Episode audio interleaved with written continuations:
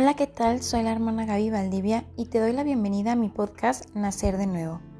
¿Quién como Dios? Nadie como Dios. Estamos en el episodio número 15 y como se los prometí, hoy tenemos un programa especial con un invitado especial. El tema de esta semana es el Padre Nuestro, la oración por excelencia, impartido por nuestro invitadazo de lujo, mi papá, el hermano León Valdivia que ya nos había acompañado en otros episodios. Y hoy nuevamente está con nosotros, gracias a Dios. Acompáñenos.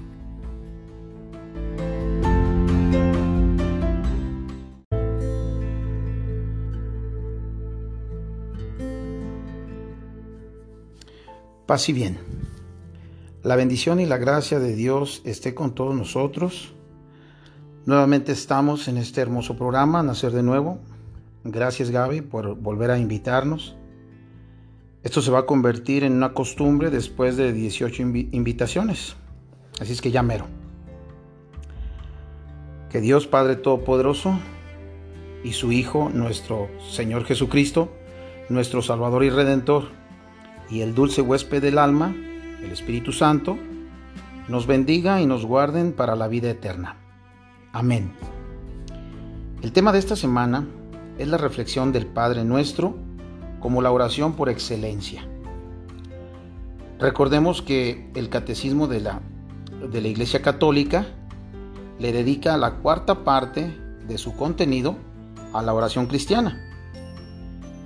Y la última parte, el último fragmento de, de la cuarta parte es precisamente, concluye precisamente con el tema del Padre Nuestro. Bien, pongámonos en las manos del Señor para que sea su Espíritu el que, el que nos hable hoy, mañana y siempre. En el nombre del Padre, del Hijo y del Espíritu Santo. Amén.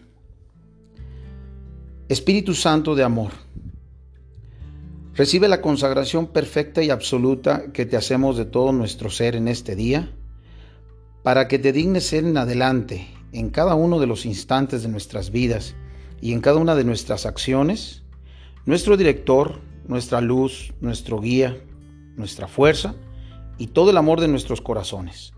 Nosotros nos abandonamos sin reservas a tus operaciones divinas y queremos ser siempre dóciles a tus santas inspiraciones.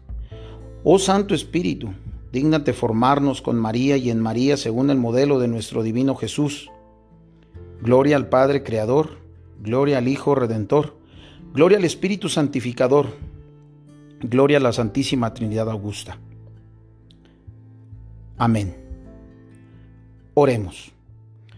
Oh Dios que con la luz del Espíritu Santo enseñaste a los fieles la verdad, concédenos conocerle en el mismo Espíritu y gozar siempre de sus consuelos espirituales y celestiales. Por Cristo nuestro Señor. Amén. Bien. Recordemos pues que la oración es un don de Dios. De acuerdo al Catecismo de la Iglesia Católica, la oración es la elevación del alma a Dios o la petición a Dios de bienes convenientes. ¿Desde dónde hablamos cuando oramos? ¿Desde la altura de nuestro orgullo y de nuestra propia voluntad? O desde lo más profundo de un corazón humilde y contrito. El que se humilla es ensalzado. La humildad, la humildad es la base de la oración. Nosotros no sabemos pedir como conviene. La humildad es una disposición necesaria para recibir gratuitamente el don de la oración. El hombre es un mendigo de Dios. Si conocieras el don de Dios, la maravilla de la oración se revela precisamente allí, junto al pozo donde vamos a buscar nuestra agua. Allí Cristo va al encuentro de todo ser humano. Es el primero en buscarnos y el que nos pide de beber.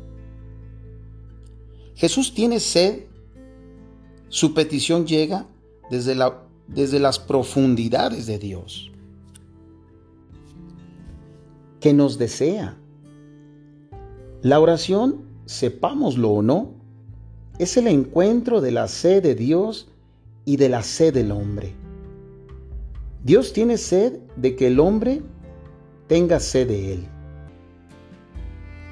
Tú le habrías rogado a Él y Él te habría dado agua viva. Nuestra oración de petición es paradójicamente una respuesta. Respuesta a la queja del Dios vivo. A mí me dejaron manantial de aguas vivas para hacerse cisternas, cisternas agrietadas. Respuesta de fe a la promesa gratuita de salvación. Respuesta de amor a la sed del Hijo único. La oración también es una alianza. ¿De dónde viene la oración del hombre? Cualquiera que sea el lenguaje de la oración, sus gestos o palabras, el que ora es todo el hombre.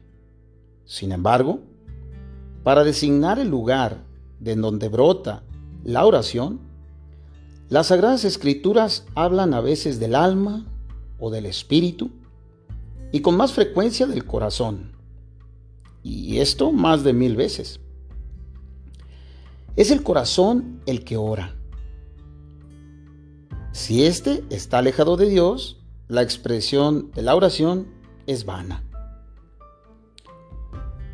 El corazón es la morada donde yo estoy o donde yo habito.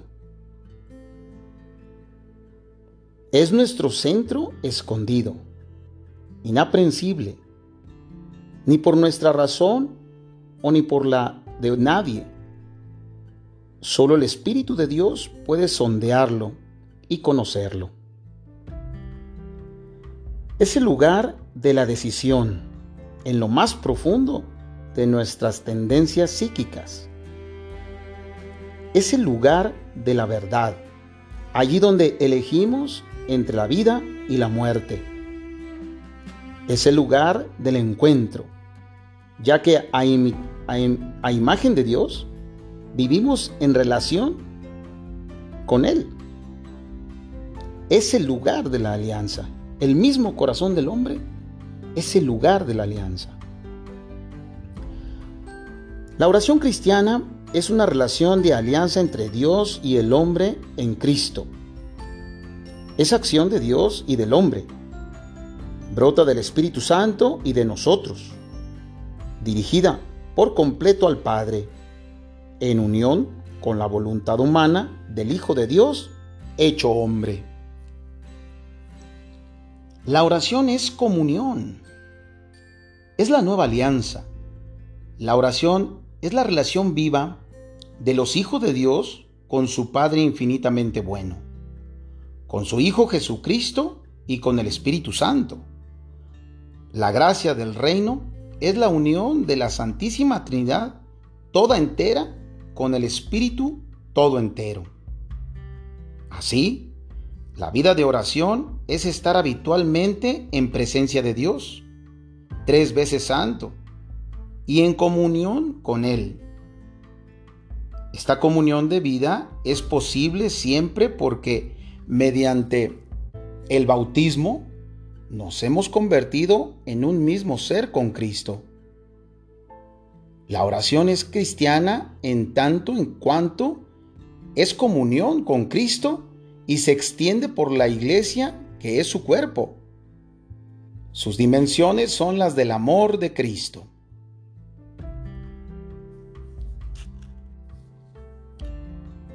El hombre busca a Dios. Por la creación Dios llama a todo ser desde la nada a la existencia coronado de gloria y esplendor. El hombre es, después de los ángeles, capaz de reconocer qué glorioso es el nombre del Señor por toda la tierra.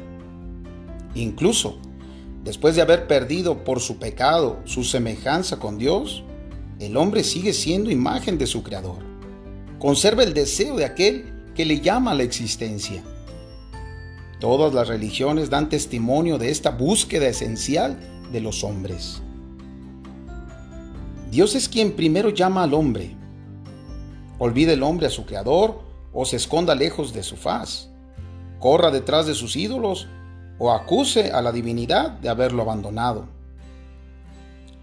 El Dios vivo y verdadero llama incansablemente a cada persona al encuentro misterioso de la oración. Esta iniciativa de amor del Dios fiel es siempre lo primero en la oración. La iniciativa del hombre es siempre una respuesta. A medida que Dios se revela y se revela al hombre y, a sí mismo. La oración aparece como un llamamiento recíproco, un hondo acontecimiento de alianza, a través de palabras y de acciones. Tiene lugar un trance que compromete al corazón humano. Este se revela a través de toda la historia de la salvación. La oración del Señor el Padre nuestro. Estando el Señor Jesús en cierto lugar, cuando terminó, le dijo uno de sus discípulos, Maestro, enséñanos a orar, como enseñó Juan a sus discípulos. En respuesta a esta petición, el Señor Jesús confía a sus discípulos y a su iglesia la oración cristiana fundamental. San Lucas da de ella un texto breve, con cinco peticiones. San Mateo nos transmite una versión más desarrollada, con siete peticiones. La tradición de la, liturgia de la iglesia ha conservado el texto de San Mateo. Padre nuestro que estás en el cielo, santificado sea tu nombre, venga a nosotros tu reino, hágase tu voluntad en la tierra como en el cielo. Danos hoy nuestro pan de cada día. Perdona nuestras ofensas, como también nosotros perdonamos a los que nos ofenden. No nos dejes caer en la tentación y líbranos del mal. Muy pronto, la práctica litúrgica concluyó la oración del Señor con una doxología. Se afirma, tuyo es el poder y la gloria por siempre las constituciones apostólicas añaden en el comienzo el reino. Y esta es la fórmula actual para la oración ecuménica. La tradición bizantina añade después un gloria al Padre, Hijo y Espíritu Santo. El misal romano desarrolla la última petición, líbranos del mal en la perspectiva explica, explícita perdón, de aguardando la feliz esperanza y la gloriosa venida de nuestro Salvador Jesucristo, después se hace la aclamación de la asamblea, volviendo a tomar la doxología de las constituciones apostólicas. Muy bien, vamos meditando sobre la primera frase del Padre Nuestro. Padre nuestro que estás en el cielo. Esto significa acercarse a Él con toda confianza. En la liturgia romana se invita a la asamblea eucarística a rezar el Padre Nuestro con una audacia filial. Las liturgias orientales usan y desarrollan expresiones análogas atrevernos con toda confianza. Haznos dignos de. Ante la zarza ardiendo, se le dijo a Moisés, no te acerques aquí, quita las sandalias de tus pies. Este umbral de la santidad divina solo lo podía franquear Jesús, el que después de llevar a cabo la purificación de los pecados, nos introduce en presencia del Padre. Hemos aquí a mí y a los hijos que Dios me dio. La conciencia que tenemos de nuestra condición de esclavos nos haría meternos bajo la tierra. Nuestra condición terrena se desharía en polvo si la autoridad de nuestro mismo Padre y el Espíritu de su Hijo no nos empujasen a proferir este grito, Abba, Padre. ¿Cuándo la debilidad de un mortal se atrevería a llamar a Dios Padre suyo?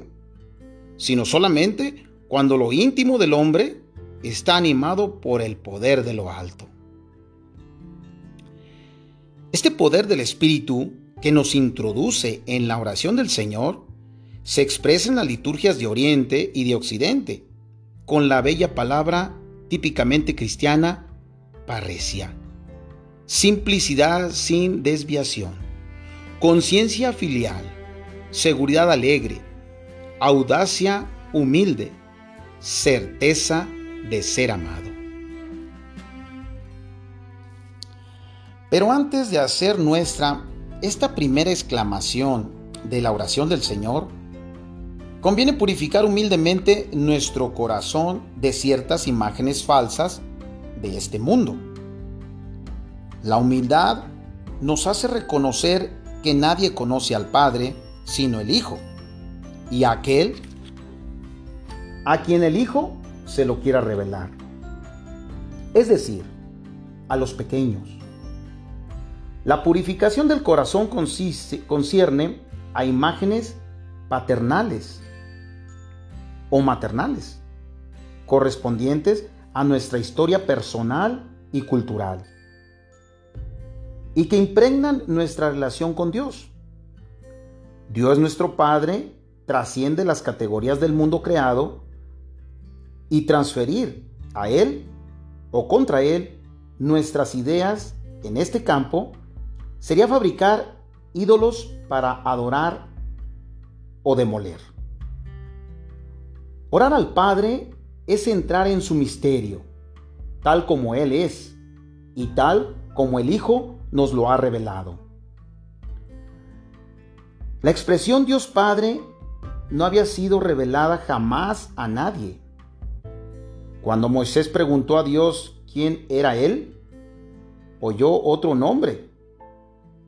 A nosotros este nombre nos ha sido revelado en el Hijo, porque este nombre implica el nuevo nombre del Padre. Podemos invocar a Dios como Padre, porque Él nos ha sido revelado por su Hijo, hecho hombre, y su Espíritu nos lo hace conocer.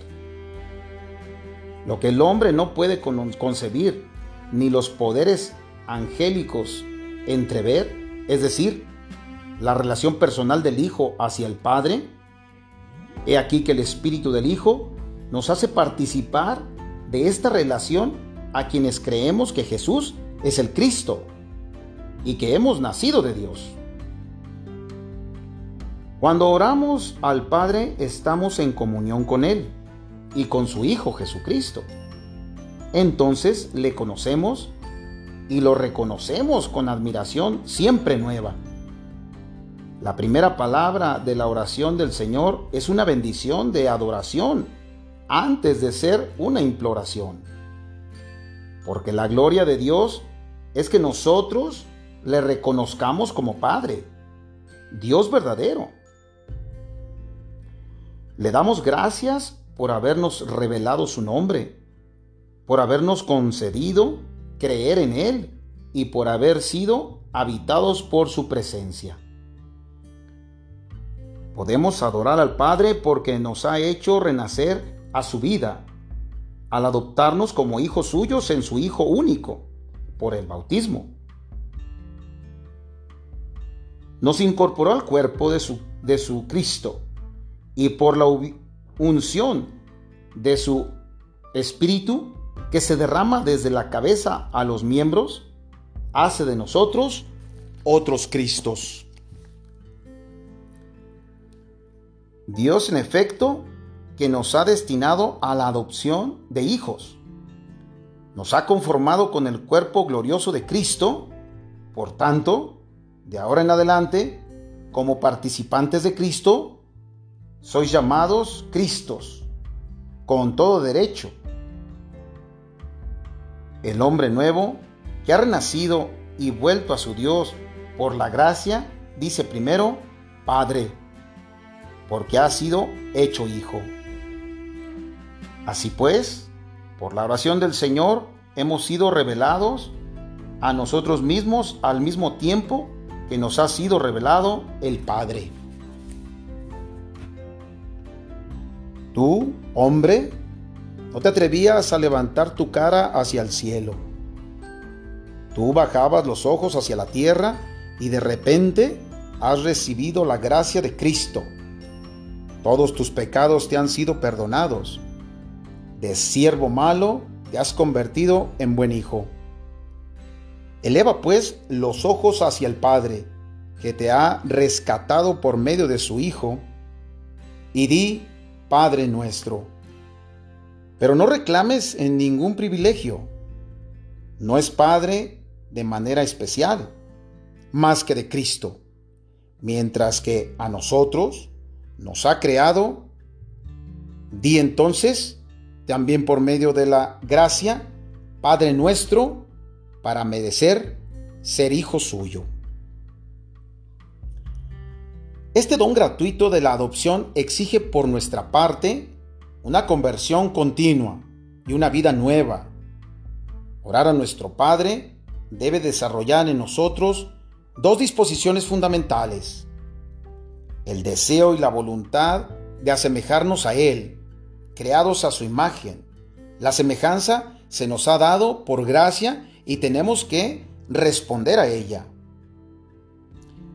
Es necesario acordarnos cuando llamamos a Dios Padre nuestro de que debemos comportarnos como hijos de Dios.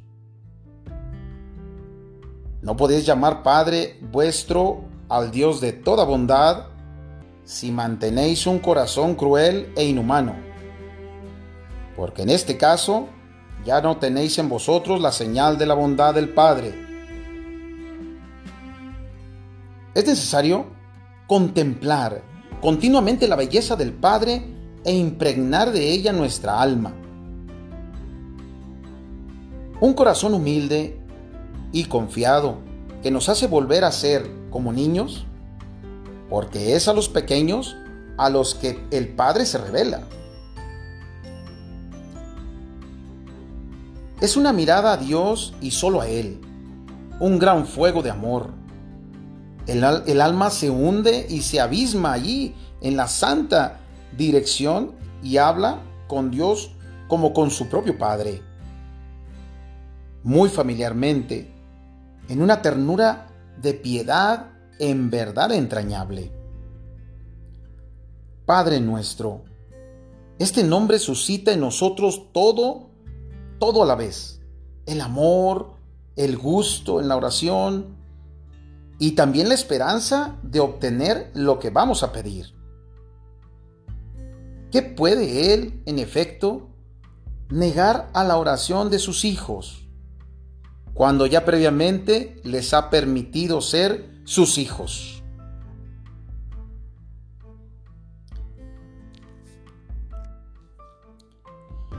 Padre nuestro se refiere a Dios y este objetivo y este adjetivo por nuestra parte no expresa una posesión, sino una relación totalmente nueva con Dios.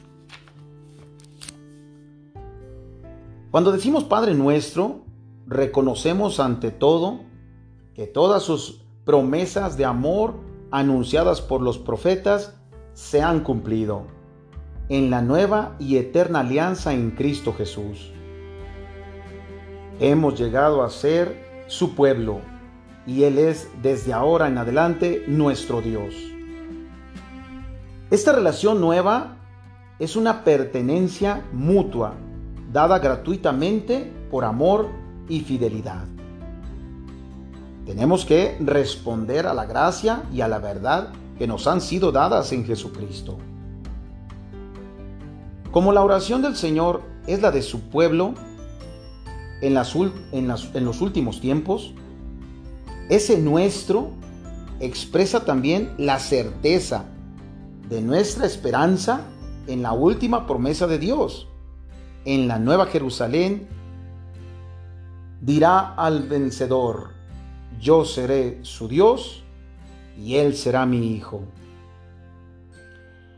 Al decir Padre nuestro, es al Padre de nuestro Señor Jesucristo a quien nos dirigimos personalmente.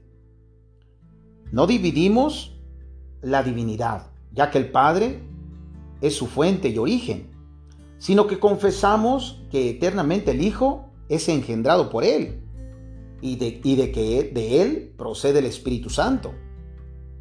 No confundimos de ninguna manera las personas, ya que confesamos que nuestra comunión es con el Padre y su Hijo, Jesucristo, en su único Espíritu Santo. La Santísima Trinidad es consubstancial e indivisible. Cuando oramos al Padre, le adoramos y le glorificamos con el Hijo y el Espíritu Santo.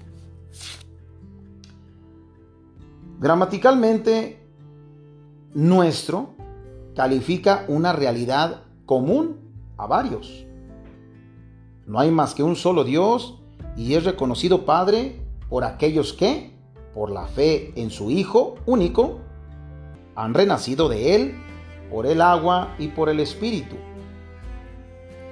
La iglesia, en esta nueva comunión de Dios y de los hombres, unida con el Hijo único, hecho el primogénito de una multitud de hermanos, se encuentra en comunión con un solo y mismo Padre, en un solo y mismo Espíritu.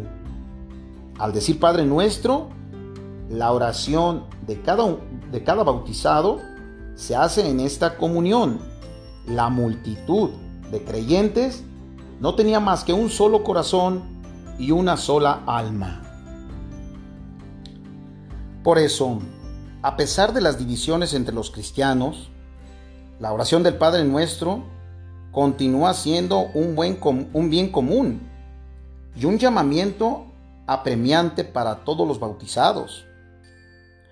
En comunión con Cristo por la fe y el bautismo, los cristianos deben participar en la oración de Jesús por la unidad de sus discípulos. Por último, si recitamos en verdad el Padre Nuestro, salimos del individualismo porque de él nos libera el amor que recibimos. El adjetivo nuestro al comienzo de la oración del Señor, así como el nosotros, de las cuatro últimas peticiones, no es exclusivo de nadie para que se diga en verdad. Debemos superar nuestras divisiones y los conflictos entre nosotros. Los bautizados no pueden rezar el Padre Nuestro sin llevar con ellos ante Él a todos aquellos por los que el Padre ha entregado a su Hijo amado. El amor de Dios no tiene fronteras, nuestra oración tampoco debe tenerla. Orar a nuestro Padre nos abre a dimensiones de su amor manifestado en Cristo. Orar con todos los hombres y por todos los que no le conocen aún, para que estén reunidos en la unidad. Esta solicitud divina por todos los hombres y por toda la creación ha inspirado a todos los grandes orantes. Tal solicitud debe ensanchar nuestra oración en un amor sin límites cuando nos atrevemos a decir, Padre nuestro.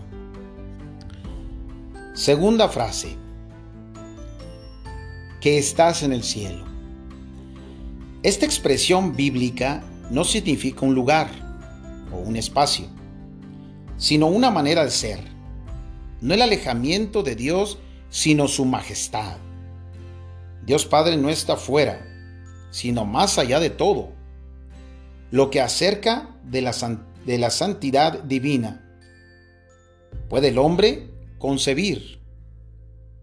Como es tres veces santo, está totalmente cerca del corazón humilde y contrito. Con razón, estas palabras, Padre nuestro que estás en el cielo, hay que entenderlas en relación al corazón de los justos, en el que Dios habita como en su, eh, como en su templo. Por eso también el que ora desea ver que reside en aquel a quien invoca. El cielo bien podía ser también aquellos que llevan la imagen del mundo celestial y en los que Dios habita y se pasea. El símbolo del cielo nos remite al misterio de la alianza, que vivimos cuando oramos al Padre. Él está en el cielo, es su morada, la casa del Padre es, por tanto, nuestra patria. De la patria de la alianza, el pecado nos ha desterrado. Y hacia el Padre, hacia el cielo, la conversión del corazón nos hace volver. En Cristo se han reconciliado el cielo y la tierra, porque el Hijo ha bajado del cielo solo y nos hace subir allí con Él, por medio de su cruz, su resurrección y su ascensión. Cuando la iglesia ora diciendo, Padre nuestro que estás en el cielo, profesa que somos el pueblo de Dios sentado en el cielo en Cristo Jesús ocultos con Cristo en Dios. Y al mismo tiempo, gemimos en este estado, deseando ardientemente ser revestidos de nuestra habitación celestial. Los cristianos están en la carne, pero no viven según la carne. Pasan su vida en la tierra, pero son ciudadanos del cielo. Ahora Analicemos las siete peticiones siguientes. Después de habernos puesto en presencia de Dios, nuestro Padre, para adorarle, amarle y bendecirle, el espíritu, el espíritu filial hace surgir de nuestros corazones siete peticiones, siete bendiciones. Las tres primeras, más teologales, nos atraen hacia la gloria del Padre. Las cuatro últimas como caminos hacia Él.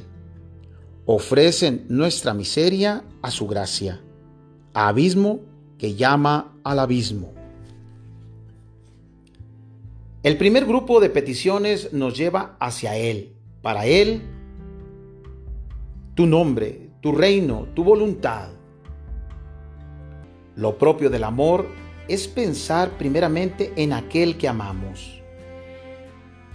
En cada una de estas tres peticiones nosotros no nos nombramos, sino lo que nos, nos mueve es el deseo ardiente, el ansia del Hijo amado por la gloria de su Padre. Santificado sea, venga, hágase. Estas tres súplicas ya han sido escuchadas en el sacrificio de Cristo, Salvador pero ahora están orientadas en la esperanza hacia su cumplimiento final mientras Dios no sea todavía todo en todos. El segundo grupo de peticiones se desenvuelve en el movimiento de ciertas epiclesis eucarísticas. Son la ofrenda de nuestra esperanza y atrae la mirada del Padre de las, de las misericordias. Brota de nosotros y nos afecta ya ahora, en este mundo. Danos, perdónanos, no nos dejes, líbranos. La cuarta y la quinta y la quinta petición se refieren a nuestra vida como tal, sea para alimentarla, sea para sanarla del pecado y las dos últimas se refieren a nuestro combate por la victoria de la vida, el combate mismo de la oración. Mediante las tres primeras peticiones somos afirmados en la fe, colmados de esperanza y abrazados por la caridad. Como criaturas y pecadores todavía, debemos pedir para nosotros un nosotros abarca el mundo y la historia, que ofrecemos a la, al amor sin medida de nuestro Dios. Porque nuestro Padre cumple su plan de salvación para nosotros y para el mundo, y para el mundo entero, por medio del nombre de Cristo y del reino del Espíritu Santo. Primera petición. Santificado sea tu nombre. El, término santificar debe entenderse aquí, en primer lugar, no en su sentido causativo. Solo Dios santifica, solo Él hace santo, sino sobre todo en su sentido estimativo. Reconocer como santo, tratar de una manera santa. Así es como en la adoración, esta invocación se entiende a veces como una alabanza y una acción de gracias. Pero esta petición es enseñada por Jesús como, como algo a desear profundamente y como proyecto en, en el que Dios y el hombre se comprometen. Desde la primera petición a nuestro Padre, estamos sumergidos en el misterio íntimo de su divinidad y en el drama de la salvación de nuestra humanidad. Pedirle que su nombre sea santificado nos implica en el benévolo designio que Él se propuso de antemano, para que nosotros seamos santos e inmaculados en su presencia en el amor.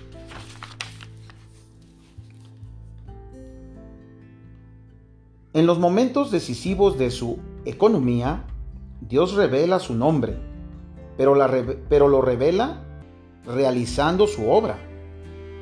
Esta obra no se, no se realiza para nosotros y en nosotros más que si su nombre es santificado por nosotros y en nosotros. La santidad de Dios es el hogar inaccesible de su misterio eterno. Lo que se manifiesta en Él, en la creación y en la historia, la escritura lo llama gloria, la irradiación de su majestad. Al crear al hombre a su imagen y semejanza, Dios lo corona de gloria. Pero al pecar, el hombre queda privado de la gloria de Dios. A partir de entonces, Dios manifestará su santidad revelando y dando su nombre para restituir al hombre a la imagen de su Creador. En la promesa hecha a Abraham y en el juramento que la acompaña, Dios se compromete a sí mismo sin revelar su nombre empieza a revelarlo a Moisés y lo manifiesta a los ojos de todo el pueblo, salvándolo de los egipcios. Se cubrió de gloria. Desde la alianza del Sinaí, este pueblo es suyo y debe ser una nación santa o consagrada.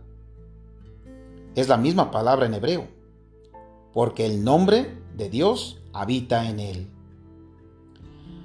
A pesar de la ley santa que le da y le vuelve a dar el Dios santo, sed santos porque yo el Señor vuestro Dios soy santo. Y aunque el Señor tuvo respeto a su nombre y usó de paciencia, el pueblo se separó del santo de Israel y profanó su nombre entre las naciones. Por eso, los justos de la antigua alianza los pobres que regresaron del exilio y los profetas se sintieron inflamados de pasión por su nombre. Finalmente, el nombre de Dios Santo se nos ha revelado y dado en la carne en Jesús como Salvador. Revelado por, por lo que Él es, por su palabra y por su sacrificio. Esto es el núcleo de su oración sacerdotal. Padre Santo por ellos me consagro a mí mismo, para que ellos también sean consagrados en la verdad. Jesús nos manifiesta el nombre del Padre, porque santifica él mismo su nombre. Al terminar su, su Pascua, el Padre le da el nombre que está sobre todo nombre. Jesús es Señor para gloria de Dios Padre. En el agua del bautismo hemos sido lavados, santificados, justificados en el nombre del Señor Jesucristo y en el Espíritu de nuestro Dios.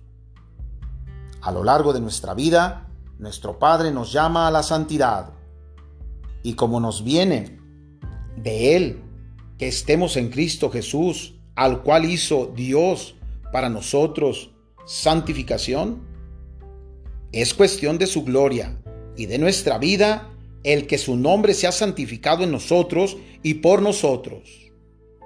Tal es la exigencia de nuestra primera petición. ¿Quién podría santificar a Dios puesto que Él santifica? Inspirándonos nosotros en estas palabras, sed santos porque yo soy santo, pedimos que, santificados por el bautismo, perseveremos en lo que hemos comenzado a hacer. Y lo pedimos todos los días porque faltamos diariamente y debemos purificar nuestros pecados por una santificación incesante. Recurrimos, por tanto, a la oración para que esta santidad permanezca en nosotros. Depende, depende inseparablemente de nuestra vida y de nuestra oración que su nombre sea santificado entre las naciones. Pedimos a Dios santificar su nombre porque Él salva y santifica a toda la creación por medio de la santidad. Se trata del nombre que da la salvación al mundo perdido, pero nosotros pedimos que este nombre de Dios sea santificado en nosotros por nuestra vida. Porque si nosotros vivimos bien, el nombre de divino es bendecido. Pero si vivimos mal, es blasfemado, según las palabras del apóstol. El nombre de Dios, por vuestra causa, es blasfemado entre las naciones.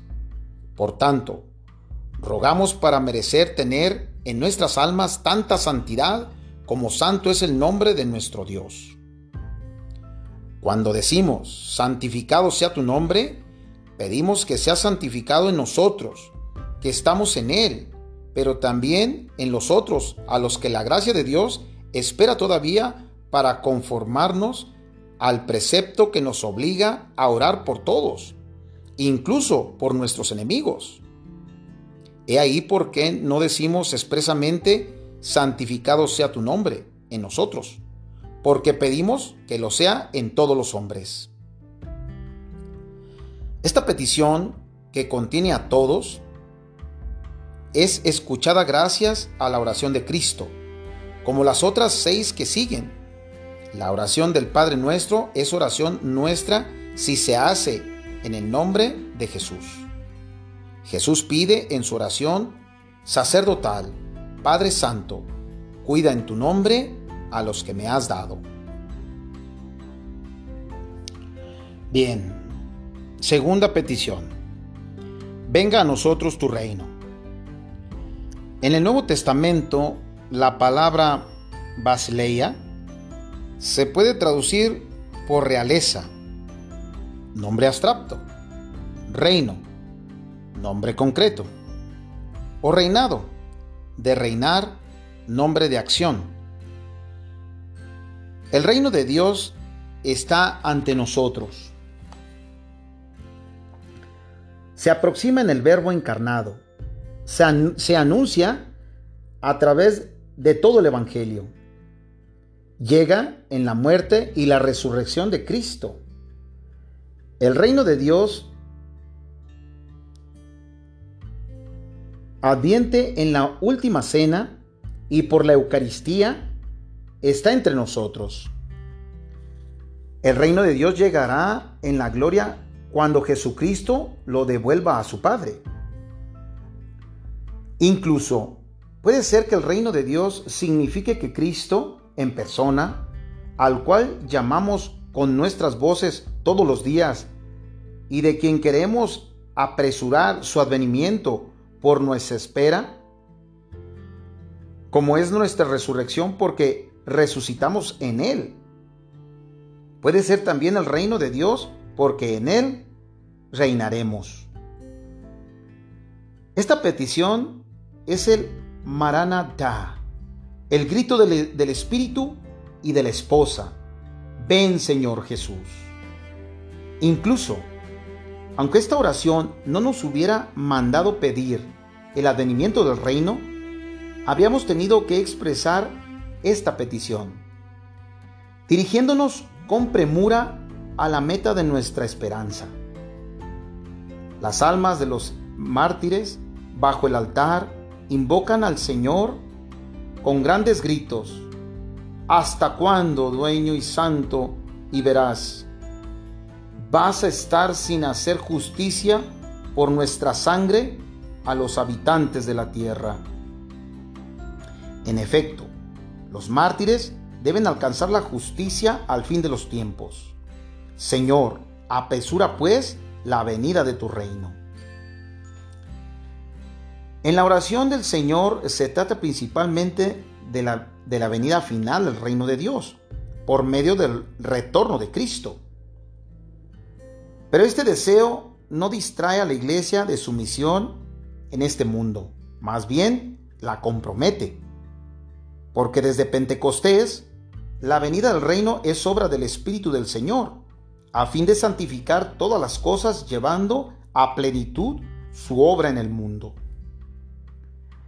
El reino de Dios es justicia y paz y gozo en el Espíritu Santo. Los últimos tiempos en los que estamos son los de la efusión del Espíritu Santo. Desde entonces es, está entablado un combate decisivo entre la carne y el Espíritu. Solo un corazón puro puede decir con seguridad, venga a nosotros tu reino. Es necesario haber estado en la escuela de Pablo para decir que el pecado no reine ya en, en nuestro cuerpo. El que se conserva puro en sus acciones, sus pensamientos y sus palabras, puede decir a Dios, venga tu reino. Discerniendo según el Espíritu, los cristianos deben distinguir entre el crecimiento del reino de Dios y el progreso de la cultura y la promoción de la sociedad en las que están implicados, esta distinción no es una separación.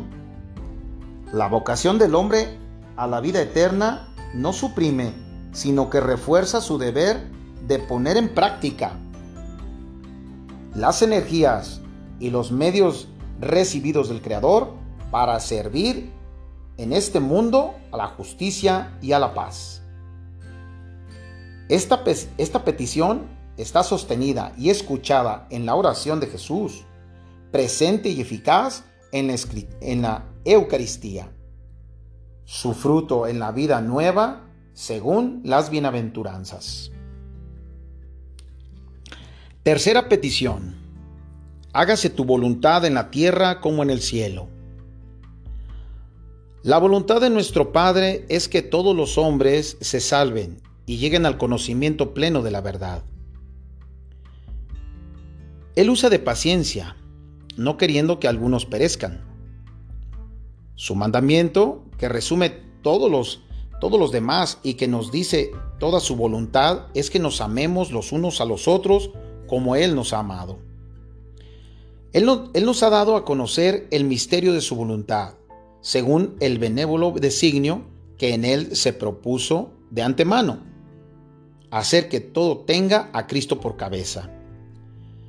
A él por quien entramos en herencia, elegidos de antemano según el previo designio del que realiza todo conforme a la decisión de su voluntad,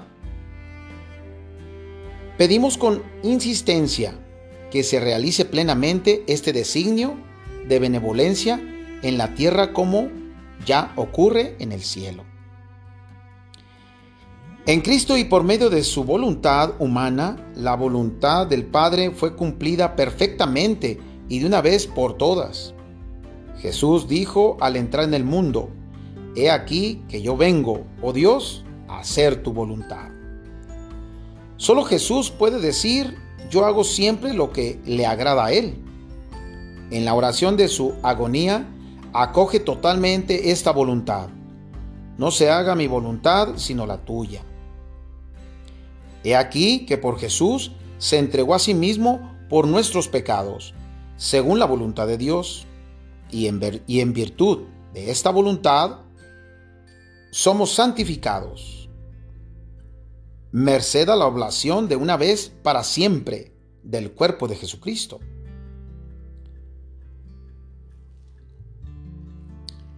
Jesús, aun siendo hijo, con lo que padeció, experimentó la obediencia. ¿Con cuánta más razón la deberemos experimentar nosotros, criaturas y pecadores, que hemos llegado a ser hijos de adopción en Él? Pedimos a nuestro Padre que una nuestra voluntad a la de su Hijo para cumplir su voluntad, su designio de salvación para la vida del mundo. Nosotros somos radicalmente impotentes para ello. Pero unidos a Jesús y con el poder de su Espíritu Santo, podemos poner en sus manos nuestra voluntad y decir y decidir escoger lo que su Hijo siempre ha escogido, hacer la voluntad y lo que le agrada al Padre. Adheridos a Cristo, podemos llegar a ser un solo espíritu con Él y así cumplir su voluntad. De esta forma, esta se hará también en nosotros y en la tierra como en el cielo. Considerad cómo Jesucristo nos enseña a ser humildes, haciéndonos ver que nuestra virtud no depende solo de nuestro esfuerzo, sino de la gracia de Dios. Él ordena a cada fiel que ora, que lo haga universalmente por toda la tierra. Porque no dice que tu voluntad se haga en mí o en vosotros, sino en toda la, la tierra, para que el error sea desterrado de ella, que la verdad reine en ella, que el vicio sea destruido en ella, que la virtud vuelva a florecer en ella y que la tierra ya no sea diferente del cielo.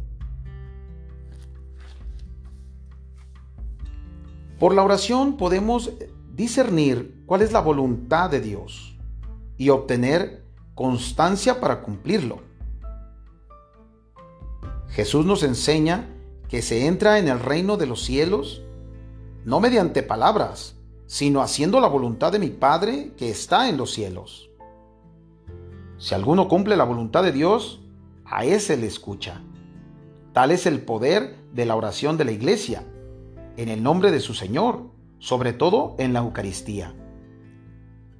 Es comunión de intercesión con la Santísima Madre de Dios y con todos los santos que han sido agradables al Señor por no haber querido más que su voluntad. Incluso podemos, sin herir la verdad, cambiar estas palabras. Hágase tu voluntad en la tierra como en el cielo. Por estas otras, en la iglesia como en nuestro Señor Jesucristo en la esposa que le ha sido desposada como en el esposo que ha cumplido la voluntad del Padre. Cuarta petición. Danos hoy nuestro pan de cada día. Danos. Es hermosa la confianza de los hijos que respetan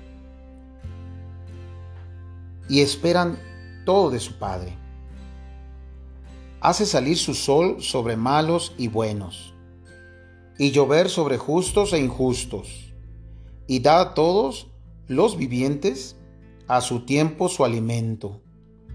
Jesús nos enseña esta petición y con ella se glorifica, en efecto, a nuestro Padre reconociendo hasta qué punto es bueno más allá de toda bondad. Además, danos es la expresión de la alianza. Nosotros somos de Él y Él de nosotros. Para nosotros, pero este nosotros lo reconoce también como Padre de todos los hombres. Y nosotros le pedimos por todos ellos, en solidaridad con sus necesidades y sus sufrimientos. Nuestro pan. El Padre que nos da la vida no puede dejar de darnos el alimento necesario para ella. Todos los bienes convenientes, materiales y espirituales. En el Sermón de la Montaña, Jesús insiste en esta confianza filial que coopera con la providencia de nuestro Padre. No nos impone ninguna pasividad, sino que quiere librarnos de toda inquietud agobiante y de toda preocupación, así en el abandono filial de los hijos de Dios. A los que buscan el reino y la justicia de Dios, Él les promete darles todo por añadidura. Todo en efecto pertenece a Dios. Al que posee a Dios, nada le falta. Si Él mismo no falta, a Dios. Pero la exigencia del hombre, pero la, exigen, la existencia de hombres que padecen hambre por falta de pan, revela otra hondura de esta petición. El drama del hambre en el mundo llama a los cristianos que oran en verdad a una responsabilidad efectiva hacia sus hermanos, tanto en sus conductas personales como en su solidaridad con la familia humana. Esta petición de la oración del Señor no puede ser aislada, aislada de las parábolas del pobre Lázaro y del juicio final. Como la levadura en la masa, la novedad del reino debe fermentar la tierra con el Espíritu de Cristo. Debe manifestarse por la instauración de la justicia en las relaciones personales y sociales, económicas e internacionales, sin olvidar jamás que no hay estructura justa sin seres humanos que quieran ser justos. Se trata de nuestro pan, uno, para muchos. La pobreza de las bienaventuranzas entraña compartir los bienes, invita a comunicar y compartir bienes materiales y espirituales, no por la fuerza, sino por amor, para que la abundancia de unos remedie las necesidades de otros. Ora et labora. Orad como si todo dependiese de Dios y trabajad como si todo dependiese de vosotros. Una vez hecho nuestro trabajo, el alimento viene a ser un don del Padre. Es bueno pedírselo y darle gracias por él. Este es el sentido de la bendición de la mesa en una familia cristiana. Esta petición y la responsabilidad que implica sirven además para otra clase de hambre de la que desfallecen los hombres. No solo de pan vive el hombre, sino de sino que el hombre vive de todo lo que sale de la boca de Dios, es decir, de su palabra y de su espíritu. Los cristianos deben movilizar todos sus esfuerzos para anunciar el Evangelio a los pobres. Hay hambre sobre la tierra, mas no hambre de pan, ni de sed de agua, sino de oír la palabra de Dios.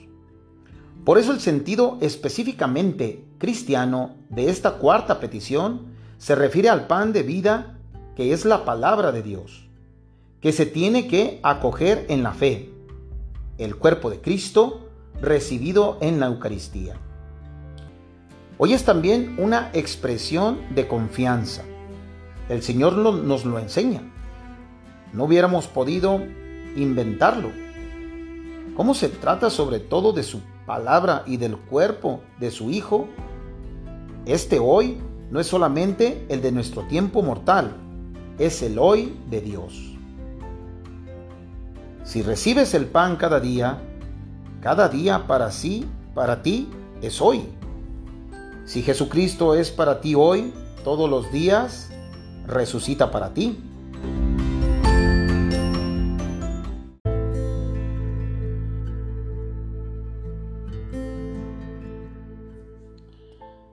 Hoy es también una expresión de confianza. El Señor nos lo enseña. No hubiéramos podido inventarlo. Como se trata sobre todo de su palabra y del cuerpo de su Hijo, este hoy no es solamente el de nuestro tiempo mortal, es el hoy de Dios. Si recibes el pan cada día, cada día para ti es hoy. Si Jesús, el Cristo, es para ti hoy, todos los días resucita para ti. ¿Cómo es eso? Tú eres mi hijo, yo te he engendrado hoy. Hoy es decir, cuando Cristo resucita, de cada día, la palabra griega epiusius no tiene otro sentido en el Nuevo Testamento. Tomada en un sentido temporal, es una repetición pedagógica de hoy para confirmarnos en una confianza sin reserva. Tomada en un sentido cualitativo, significa lo necesario a la vida y más ampliamente cualquier bien suficiente para la subsistencia. Tomada al pie de la letra, lo más esencial, designa directamente el pan de vida, el cuerpo de Cristo, remedio de inmortalidad, sin el cual no tenemos la vida en nosotros. Finalmente, ligado a lo que precede, el sentido celestial es claro, este día es el del Señor, el del festín del reino, anticipado en la Eucaristía en que preguntamos el reino venidero. Por eso conviene que la liturgia eucarística se celebre cada día. La Eucaristía es nuestro pan cotidiano, la, virtud propia de este divino alimento, es una fuerza de unión. Nos une al cuerpo del Salvador y hace de nosotros sus miembros para que vengamos a hacer lo que recibimos. Este pan cotidiano se encuentra además en las lecturas que oís cada día en la iglesia, en los himnos que se cantan y que vosotros cantáis. Todo eso es necesario en nuestra peregrinación. El Padre del cielo nos exhorta a pedir como hijos del cielo el pan del cielo. Cristo mismo es el pan que sembrado en la Virgen, florecido en la carne, amasado en la, en la pasión, cocido en el horno del sepulcro, reservado en la iglesia, llevado los altares, suministra cada día a los fieles un alimento celestial. Quinta petición. Perdona nuestras ofensas como también nosotros perdonamos a los que nos ofenden. Esta petición es sorprendente. Si solo comprendiera la primera parte de la frase, perdona nuestras ofensas, podría estar incluida implícitamente en las tres primeras peticiones de la oración del Señor, ya que el sacrificio de Cristo es para la remisión de los pecados. Pero, según el segundo miembro de la frase, nuestra petición no será escuchada si no hemos respondido antes a una exigencia. Nuestra petición se dirige al futuro. Nuestra respuesta debe haberla precedido. Una palabra las une. ¿Cómo?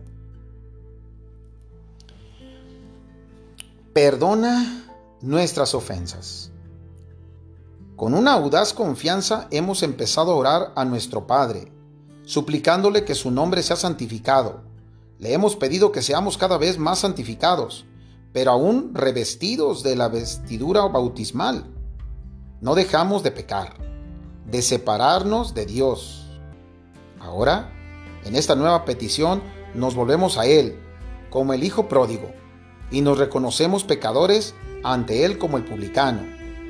Nuestra petición empieza con una confesión en la que afirmamos, al mismo tiempo, nuestra miseria y su misericordia. Nuestra esperanza es firme porque en su Hijo tenemos la redención, la remisión de nuestros pecados. El signo eficaz e indudable de su perdón lo encontramos en los sacramentos de su iglesia. Ahora bien, lo temible es que este desbordamiento de misericordia no puede penetrar en nuestro corazón mientras no haya mientras no hayamos perdonado a los que nos han ofendido. El amor, como el cuerpo de Cristo, es indivisible. No podemos amar a Dios a quien no vemos si no amamos al hermano y a la hermana a quienes vemos. Al negarse a perdonar a nuestro hermano y hermana, el corazón se cierra, se, se endurece, lo hace impenetrable al amor misericordioso del Padre. En la confesión del propio pecado, el corazón se abre a su gracia. Esta petición es tan importante que es la única sobre la cual el Señor vuelve y, y explícita en el sermón de la montaña. Esta exigencia crucial del misterio de la alianza es imposible para el hombre, pero todo es posible para Dios.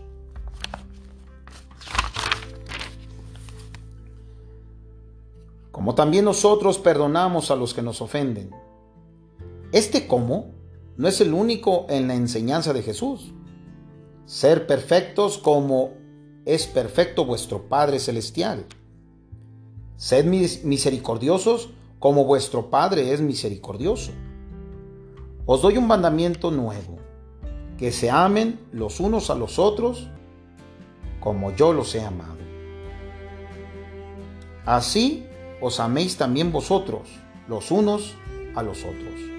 Observar el mandamiento del Señor es imposible si se trata de imitar desde fuera el modelo divino.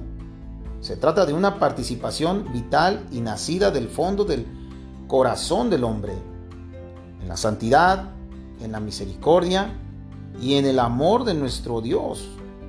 Solo el Espíritu que es nuestra vida puede hacer nuestros los mismos sentimientos que hubo en Cristo Jesús. Así, la unidad del perdón se hace posible, perdonándonos mutuamente como nos perdonó Dios en Cristo Jesús. Así adquieren vida las palabras del Señor sobre el perdón. Este amor que ama hasta el extremo del amor. La parábola del siervo sin entrañas que culmina la enseñanza del Señor sobre la comunión eclesial. Acaba con esta frase. Esto mismo hará con ustedes mi Padre Celestial si no perdonan cada uno de corazón a sus hermanos. Allí es, en efecto, en el fondo del corazón donde todo se ata y se desata. No está en nuestra mano no sentir ya la ofensa y olvidarla. Pero el corazón que se ofrece al Espíritu Santo cambia la herida en compasión y purifica la memoria transformando la ofensa en intercesión. La oración cristiana llega hasta el perdón de los enemigos. Transfigura al discípulo configurándolo con su maestro. El perdón es costumbre de la oración cristiana. El don de la oración no puede recibirse más que en un corazón acorde con la compasión divina. Además, el perdón da testimonio de que en nuestro mundo el amor es más fuerte que el pecado. Los mártires de ayer y de hoy dan este testimonio de, Jesús. El perdón es la, la condición fundamental de la reconciliación. de los hijos de Dios con su Padre y de los hombres entre sí. No hay límite ni medida en este perdón, esencialmente divino. Si se trata de ofensas, de pecados o de deudas, de hecho nosotros somos siempre deudores. Con nadie tengáis otra deuda que la del mutuo amor. La comunión de la Santísima Trinidad es la fuente y el criterio de verdad en toda relación. Se vive en la oración y sobre todo en la Eucaristía. Dios no acepta el sacrificio de los que provocan la destrucción. Los despide del altar para que antes se reconcilien con sus hermanos. Dios quiere ser pacificador con oraciones de paz. La obligación más bella para Dios es nuestra paz, nuestra concordia, la unidad en el Padre, el Hijo y el Espíritu Santo de todo el pueblo fiel.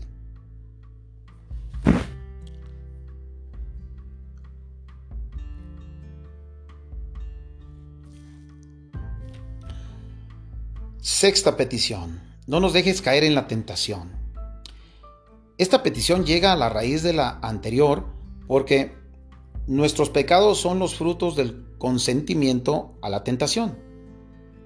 Pedimos a nuestro Padre que no nos deje caer en ella. Traducir en una sola palabra el texto griego es difícil. Significa no permitas entrar en.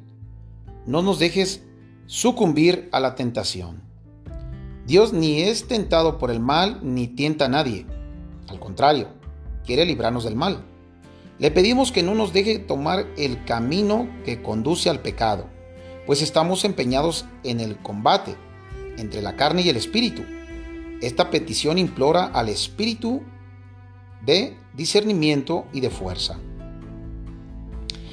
El Espíritu Santo nos hace discernir entre la prueba necesaria para el crecimiento del hombre interior, en orden a una virtud probada y la tentación que conduce al pecado y a la muerte. También debemos distinguir entre ser tentado y consentir en la tentación. Por último, el discernimiento desenmascara la mentira de la tentación. Aparentemente su objeto es bueno, seductor a la vista, deseable, mientras que en realidad su fruto es la muerte. Dios no quiere imponer el bien, quiere, ser, quiere seres libres, en algo la tentación es buena. Todos, menos Dios, ignoran lo que nuestra alma ha recibido de Dios, incluso nosotros. Pero la tentación lo manifiesta para enseñarnos a conocernos y así descubrirnos nuestra miseria y obligarnos a dar gracias por los bienes que la tentación nos ha manifestado. No entrar en la tentación implica una decisión del corazón, porque ¿Dónde está, dónde esté tu tesoro, allí también estará tu corazón. Nadie puede servir a dos señores. Si vivimos según el Espíritu, obremos también según el Espíritu. El Padre nos da la fuerza para este dejarnos conducir por el Espíritu Santo. No habéis sufrido tentación superior a la medida humana, y fiel es Dios que no permitirá que seáis tentados sobre vuestras fuerzas. Antes bien, con la tentación os dará modo de poderla resistir con éxito. Pues bien, este combate y esta victoria solo son posibles con la oración. Por medio de su oración, Jesús es vencedor del tentador desde el principio y en el último combate de su agonía. En esta, petición a nuestro Padre, Cristo nos une a su combate y a su agonía. La vigilancia del corazón es recordada con insistencia en comunión con la suya. La vigilancia es guarda del corazón y Jesús pide al Padre que nos guarde en su nombre. El Espíritu Santo trata de despertarnos continuamente a esta vigilancia. Esta petición adquiere todo su sentido dramático referida a la tentación final de nuestro combate en la tierra. Pide la perseverancia final. Mira que vengo como ladrón, Dichoso el que esté en vela. Sexta petición, y líbranos del mal. Perdón. ¿Sí? Sí, es la sexta ya. Perdón, la séptima ya. Y líbranos del mal. La última petición a nuestro Padre está también contenida en la oración de Jesús. No te pido que los retires del mundo, sino que los guardes del maligno. Esta petición concierne a cada uno individualmente, pero siempre quien ora es el nosotros, en comunión con toda la iglesia y para la salvación de toda la familia humana. La oración del Señor no, es, no cesa de abrirnos a las dimensiones de la economía de la salvación. Nuestra interdependencia en el drama del pecado y de la muerte se vuelve solidaridad en el cuerpo de Cristo, en comunión con los santos. En esta petición el mal no es una abstracción, sino que designa una persona, Satanás, el maligno, el ángel que se opone a Dios, el diablo. En aquel que se atreviese en el designio de Dios y su obra de salvación cumplida en Cristo. Homicida desde el principio, mentiroso y padre de la mentira. Satanás, el seductor del mundo entero, es aquel que es aquel por medio del cual el pecado y la muerte entraron en el mundo y por cuya definitiva derrota toda la creación entera será liberada del pecado y de la muerte. Sabemos que todo el que ha nacido de Dios no peca, sino que el engendrado de Dios le guarda y el maligno no llega a tocarle. Sabemos que somos de Dios y que el mundo entero yace en poder del maligno. El Señor, que ha borrado vuestro pecado y perdonado vuestras faltas, también os protege y os guarda contra las astucias del, del diablo que os combate para que el enemigo que tiene la costumbre de, engendrar la falta no os sorprenda. Quien confía en Dios no tema al diablo. Si Dios está con nosotros, ¿quién estará contra nosotros? La victoria sobre el príncipe de este mundo es, adquirir, es se adquirió, perdón. La victoria sobre el príncipe de este mundo se adquirió de una vez por todas en la hora en que Jesús se entregó libremente a la muerte para, para darnos su vida. Es el juicio de este mundo y el príncipe de este mundo ha sido echado abajo. Él se lanza en persecución de la mujer, pero no consigue alcanzarla. La nueva Eva, llena de gracia del Espíritu Santo, es liberada del pecado y de la corrupción de la muerte. Concepción Inmaculada y Asunción de la Santísima Madre de Dios, María siempre Virgen. Entonces, despechado contra la mujer, se fue a hacer la guerra al resto de sus hijos. Por eso el Espíritu y la Iglesia oran, ven Señor Jesús, ya que su venida nos libra del maligno.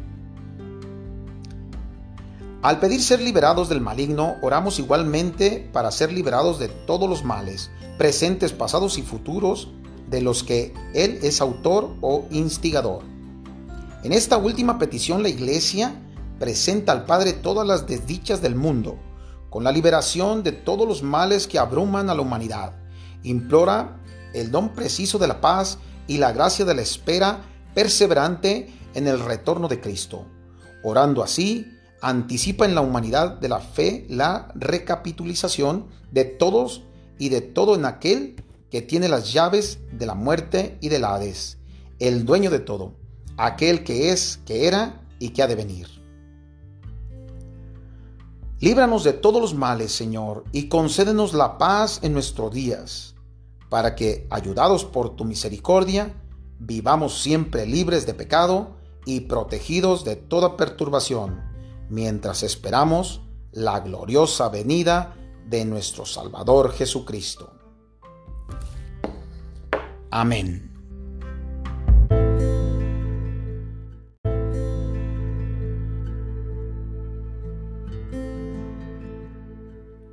Muchas gracias papá por este hermoso tema que ha sido de gran bendición para todos nuestros radioescuchas. Con esto daremos terminado el tema de esta semana. Los espero la próxima semana, Dios mediante. Dios los bendiga a todos, están en mis oraciones. Paz y bien.